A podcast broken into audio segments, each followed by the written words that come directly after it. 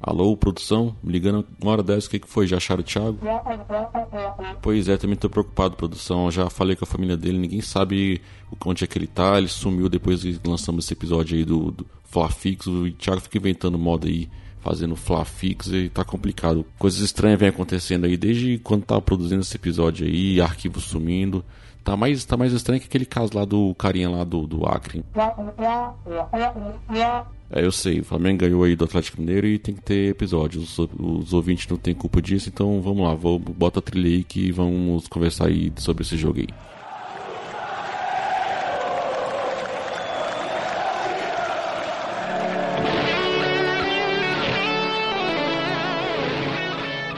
Fala galera, saudações rubro-negras. Eu sou Felipe Cordeiro e esse aqui é o Flacast Saudações Rubro-Negras, o podcast que fala sobre o pós-jogo do Flamengo e também sobre o próximo jogo. Aqui você encontra análises táticas, opiniões, opiniões das opiniões, cornetadas e muita música.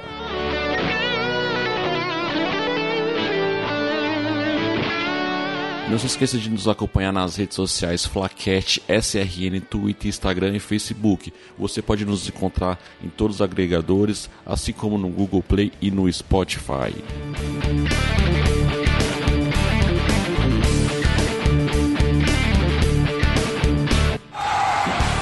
Como vocês devem ter percebido aí, o Thiago não vai participar hoje aqui do episódio a produção me ligou e depois que ele inventou essa história aí de Flafix lá junto com o pessoal do podcast Sempre Flamengo, coisas misteriosas estão acontecendo lá no Sempre Flamengo aqui no Flacast Salações Rubro-Negras. Se você não estiver entendendo nada do que eu tô falando aí, confere o nosso primeiro episódio aí do Flafix, que mistérios estão acontecendo, acontecendo aqui lá no Sempre Flamengo. Então, se você for corajoso o suficiente, escute. Link na descrição do episódio.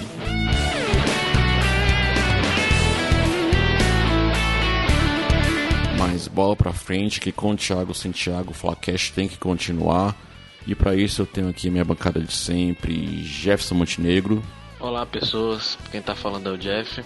Todos nós estamos felizes com essa vitória do Flamengo. Espero que esse time engrene.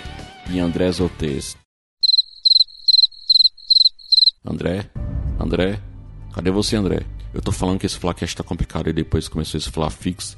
Vamos logo para o episódio aí, antes que mais mistérios aconteçam. Então vamos ao assunto da pauta de hoje.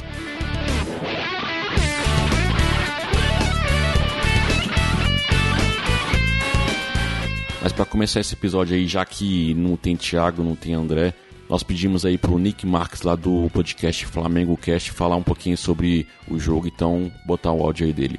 Fala aí, Nick. Salve, salve, rapaziada do Saudações Rubro-Negras. É uma vitória até certo ponto animadora, né? esperançosa, principalmente visando o jogo de quarta-feira. É, eu queria destacar a mudança tática que o Barbieri aderiu para esse jogo, porque muito se esperava que o Flamengo fosse uma formação parecida com o que vinha jogando, inclusive o próprio Thiago Largue imaginou isso. E com um minuto de jogo a gente conseguiu fazer o gol exatamente porque a gente surpreendeu nesse sentido. Gostei muito, muito, muito da atuação, tanto do Trauco quanto do Arão, que entraram no jogo de hoje. O Arão fazendo boas partidas em sequência. É, isso é animador. É um jogador que, se manter esse futebol, pode ser muito útil ao, ao, time, não necessariamente sendo titular em todos os jogos. E o Trauco, cara, que eu venho defender há muito tempo, que deve ser titular, que é melhor que o René, que o Flamengo pode jogar com dois volantes sim e, e, e utilizar melhor o, Trauco. E foi o que ele fez hoje, cara. Isso rendeu. É, rendeu bem para a equipe, né? Não foi uma atuação maravilhosa, pelo contrário, o Flamengo é, caiu muito de rendimento, de rendimento no final do, do primeiro tempo, principalmente com o gol do Atlético Mineiro. E o segundo tempo o Flamengo soube, soube administrar, correr, tomando pressão, claro, houve oportunidades para o Galo fazer o gol de empate, mas o Flamengo soube administrar. O Flamengo. É, muita gente criticou, por exemplo, a substituição que o, que o, que o Barbieri fez em, em tirar o Dourado e colocar o, o Pires da Mota, mas é uma substituição que quando eu vi ele chamando o Pires da Mota, por exemplo, eu entendi. Eu já sabia até antes de falar que ele tiraria o Dourado, né? Que passaria o Paquetá para falso 9 para utilizar melhor a velocidade no contra-ataque, né, cara? Porque o Dourado estava sendo inútil no jogo. Não só o time ganhando, mas o jogo inteiro, né? Então, é, gostei muito, muito do Barbieri no jogo de hoje, apesar da substituição do Vitinho, que eu achei precoce, eu achei que era era para tudo isso. Mas o time deu uma melhorada, a gente percebeu uma diferença, né? É, eu gostei do, do esquema, como eu disse, implantado no jogo. Temos que ver, claro, é, como o Diego vai entrar nesse time, porque eu não imagino ele sendo reserva no jogo de quarta-feira e não vejo também ele fazendo a função que o Matheus Sávio estava fazendo. Né? Inclusive, o Matheus Sávio foi a única é, do time titular que eu não, não aprovo, não gostei da atuação, mas também entendi o que o Barbieri quis com a entrada do Matheus Sávio. Então, é, questão da parte tática, eu achei o Barbieri interessante. Eu achei que os treinos táticos da semana deram certo, né, cara? Então vamos Vamos acreditar né, que daqui a duas semanas, no, na semana do dia 2, no dia 4, né, nós vamos ter mais uma semana cheia para treinar, que pode resultar bem no Campeonato Brasileiro. Os próximos quatro jogos do Brasileirão, para terminar aqui né, minha participação, agradecer a todo mundo. É, os quatro próximos jogos do Brasileirão vão ser cruciais para a gente saber se a gente vai realmente brigar por título ou não. É o jogo contra o Bahia, depois Corinthians, Fluminense e Paraná. Se a gente conseguir quatro vitórias, o título fica próximo. Se a gente tropeçar mais uma vez, o título fica muito distante. Então é isso, galera. Forte abraço, acompanhem o Flamengo Cast e participação de Thiago Rosas no nosso próximo programa. Hein? Valeu, forte abraço, tamo junto. Valeu, Nick. Ótima participação aí, resumiu bem o que foi o jogo do Flamengo. Thiago Rosa, como ele anunciou, vai participar do próximo episódio do Flamengo Cast. Ainda bem que vocês gravaram antes do Flafix, né? Só espero que o áudio não suma como está acontecendo aqui com o Flacast Saudações do Rubro Negros. Mas vamos voltar aí e falar do jogo.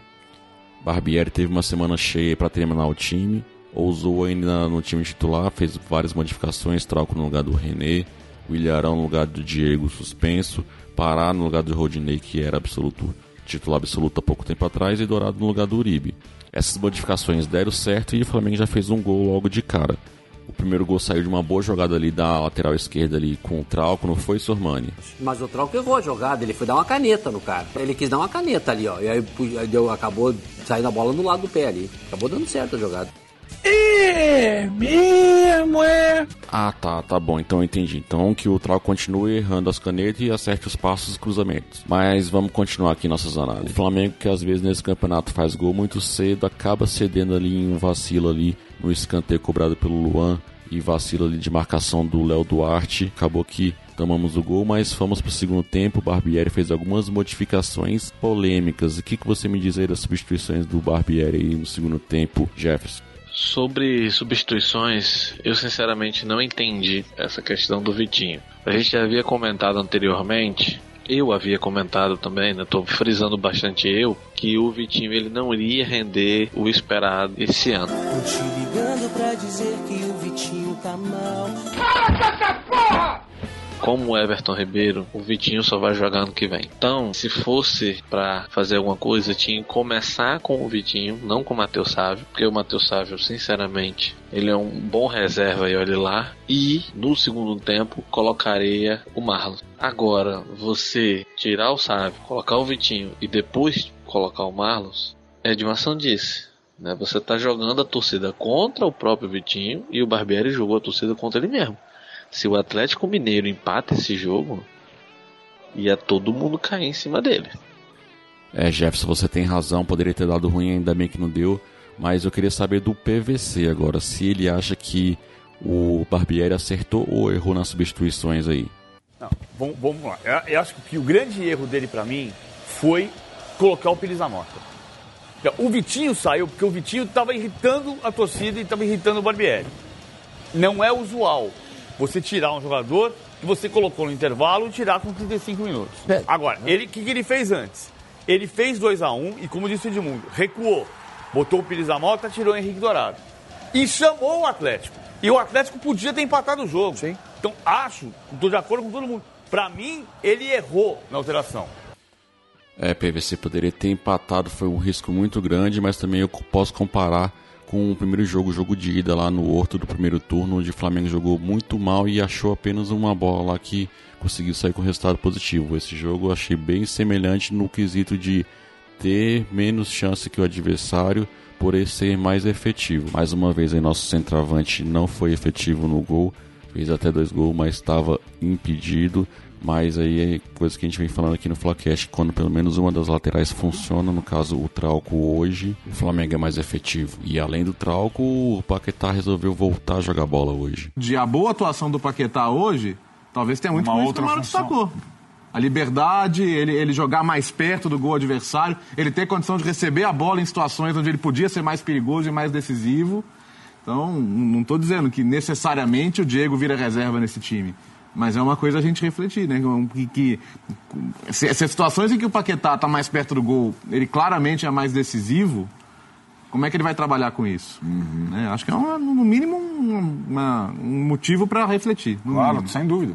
É, e o nosso time tem no elenco aí vários centroavantes, Linco, Uribe e Dourado, não são eles que estão botando a bola pra dentro. Mas o importante é que conseguimos os três pontos e continuamos aí na briga do na busca aí da retomada da liderança.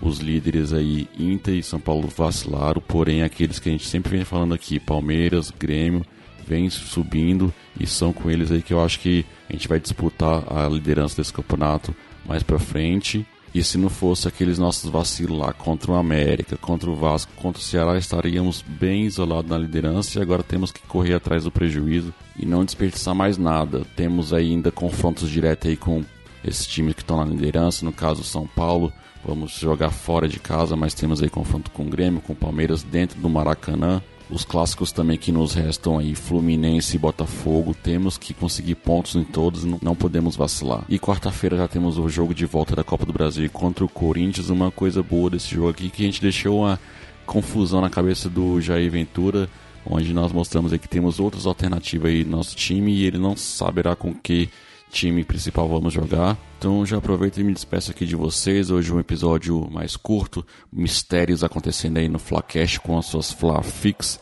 Vamos ver se o André, se o Thiago aparece no próximo episódio, mas eu já vou me despedindo de hoje de quem me acompanhou aqui. Jefferson Montenegro já se despeça aí também e já deixa aí a dica do som rubro-negro aí pra galera. Então é isso, galera. Valeu, falou. Como o Flamengo ganhou, nada mais justo do que o som rubro-negro de hoje seja vitorioso Flamengo do Moraes Moreira. É um musicão. Encerrem aí. Valeu, galera. Até a próxima. A gaitinha vai tocar, como no tempo de Ari Barroso,